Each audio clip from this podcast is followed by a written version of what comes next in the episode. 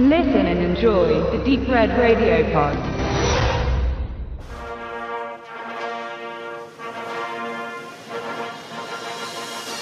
And the Oscar goes to. And the Oscar goes to. And the Oscar And goes the to. Oscar goes to. Oscar goes to. Netflix. Ach nee, ähm, ich, ich meine äh, Roma.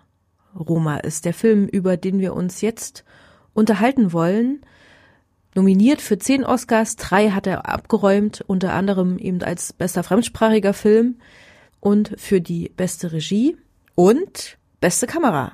Ich denke doch, dass ich jetzt in der Rubrik bestes Streaming-Erlebnis oder so bei euch Deep Red Radio rutsche, denn Roma ist ein Film, der ausschließlich für den Streamingdienst Netflix produziert wurde und dort eben auch anschaubar ist für alle Abonnenten. Ich habe gelesen, damit er überhaupt eine Chance beim Oscar hat, wurde der so in, naja, so 50 bis 100 Kinos dann doch mal aufgeführt. Allerdings, soweit ich weiß, nicht hier in Deutschland, weil da muss ja auch eine Festplattenkopie zur Verfügung gestellt werden. Keine Ahnung, aber ich glaube nicht, dass es das gab in Deutschland. Und wenn man jetzt direkt vom Streamingdienst auf die Leinwand projiziert, das ist ja dann auch ein bisschen merkwürdig, glaube ich.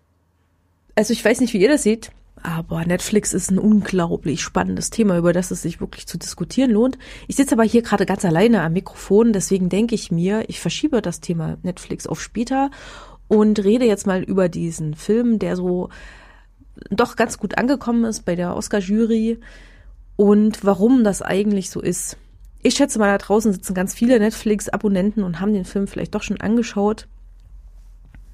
Aber er ist schwarz-weiß, er ist sehr artifiziell, er hat äh, ein bisschen sperriges Thema auch. Keine Ahnung, wie viele. Würde mich jetzt mal interessieren, wie viele von euch beim Schauen des Filmes Roma tatsächlich eingeschlafen sind oder dann abgeschaltet haben, weil es doch nicht so sehr interessiert hat. Der Film Roma von Alfonso Cuaron, eben auch hier mit dem Oscar für die beste Regie ausgezeichnet, startet mit äh, einer Einstellung, wo man quasi in einer Großaufnahme sieht, wie jemand mit einem Schrupper Wasser in so einem mit Fliesen bedeckten Raum auskippt und wegschrubbert. Und im Laufe des Films kriegt man dann mit, dass diese Figur eben Cleo ist, das Kindermädchen in einer Familie eines Arztes mit vier Kindern Sie kümmert sich dort um vieles, aber eben ganz vor allen Dingen um das Sauberhalten dieses Raumes. Dort hält der, der Haushund Wache, so eine Zwischung aus einem Rottweiler und einem Dobermann, würde ich vielleicht sagen. Und der scheißt da die ganze Zeit hin und ihre Aufgabe ist es also, die Hundescheiße wegzuspülen und dort sauber zu machen. In einem Raum, wo eben der so halb draußen, halb drin ist und ja, die, die Hundekacke spielt dann doch auch eine gewisse witzige Rolle in einem Film, der ansonsten sehr gediegen ist und eben auch ein sehr sperriges Thema aufwirft. Alfonso Cuaron hat diesen Film seinem eigenen Kindermädchen gewidmet.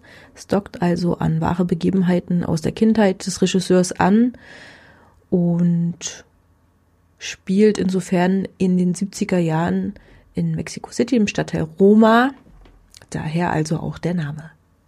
Wir beobachten diese Familie dabei, wie sie zusammenlebt, welche Rolle das Kindermädchen spielt, welche Art von Beziehung sie zueinander stehen. Wir sehen, dass sie sehr liebevoll mit den Kindern umgeht und später im Lauf des Filmes kommt es zu einer Trennung des Familienvaters und seiner Frau.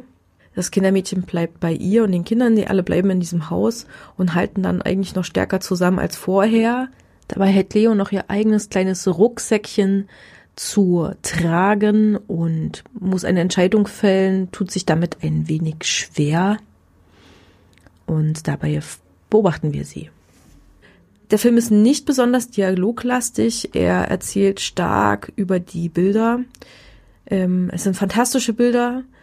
Also es ist einfach perfekt inszeniert. Nicht nur, dass die Figuren in den Bildern immer so wahnsinnig toll arrangiert sind und die Gegenstände um sie herum. Viele, viele Bilder haben eben auch eine symbolische Wirkung und das ist insgesamt sehr abwechslungsreich und spannend, auch wenn es nur schwarz-weiß ist. Also großes Lob hier an den Kameramann, der hier zu Recht mit dem Oscar ausgezeichnet wurde. Es gibt ganz tolle Kamerabewegungen in dem Film. Gleich am Anfang, wenn die Familie nach Hause kommt, folgen wir Cleo durch alle Räume und können uns so einen richtig tollen Eindruck von diesem Haus machen. Wir wissen ganz genau immer, wo wer sein Zimmer hat und wie das Ganze funktioniert in diesem Haus. Sie selbst hat im Hinterhof ein, ein kleines Zimmer, was sie sich mit einem Küchenmädchen teilt. Ja, und von der Architektur des Filmes und der Kameraarbeit mal abgesehen gibt es das Thema Tod, was ja auch genial aufgeworfen und gezeigt wird. Über Cleo und die Kinder, mit denen sie spricht und spielt. Das ist ganz fantastisch gelöst oben auf dem Dach. Geh nicht zu nah an das Geländer, sagt sie zu dem jüngsten Sohn und er macht das auch nicht und ist auch ganz, ganz vorsichtig. Und dann fragte sie einfach, wie sich das anfühlt, wenn man tot ist bisschen spiegelt sich das dann in der letzten Szene, als die ganze Familie am Meer sitzt. Da verrate ich aber noch nicht, wie sich das Ganze spiegelt. Aber das Thema Tod ist meiner Meinung nach ein dramaturgisches Mittel in dem Film, das richtig gut funktioniert, weil das ja auch so eine Urangst in uns ist, die viel zu wenig Gehör findet oder überhaupt besprochen wird. Und hier wirklich so ganz diffizil immer mal wieder auftaucht, ne, wie so eine Welle, die so nach oben und nach unten schwabbert, ist das in diesem Film auch der ist an sich ganz ruhig erzählt, fast dokumentarisch könnte man sagen. Verfolgt eben die Kamera den Figuren, schnappt ein paar Gesprächsfetzen auf, verschwindet wieder. Und richtig, richtig lobreich an diesem Film finde ich persönlich, komme ja nur vom Radio, den Sound, den Ton, wie der eingesetzt wird, was da so gemacht wird, ganz klar und stechend manchmal und auch der Einsatz von Musik. Da habe ich meine Ohren wirklich weit aufgesperrt und war sehr fasziniert. Man könnte also zusammenfassend sagen, dass der Film Roma ein gutes Gesamtpaket bietet, was Cineasten vor allen Dingen ganz, ganz viel Schauwert bietet. Darüber hinaus eine richtig interessante Geschichte, die eben auch Tiefe hat vor allen Dingen.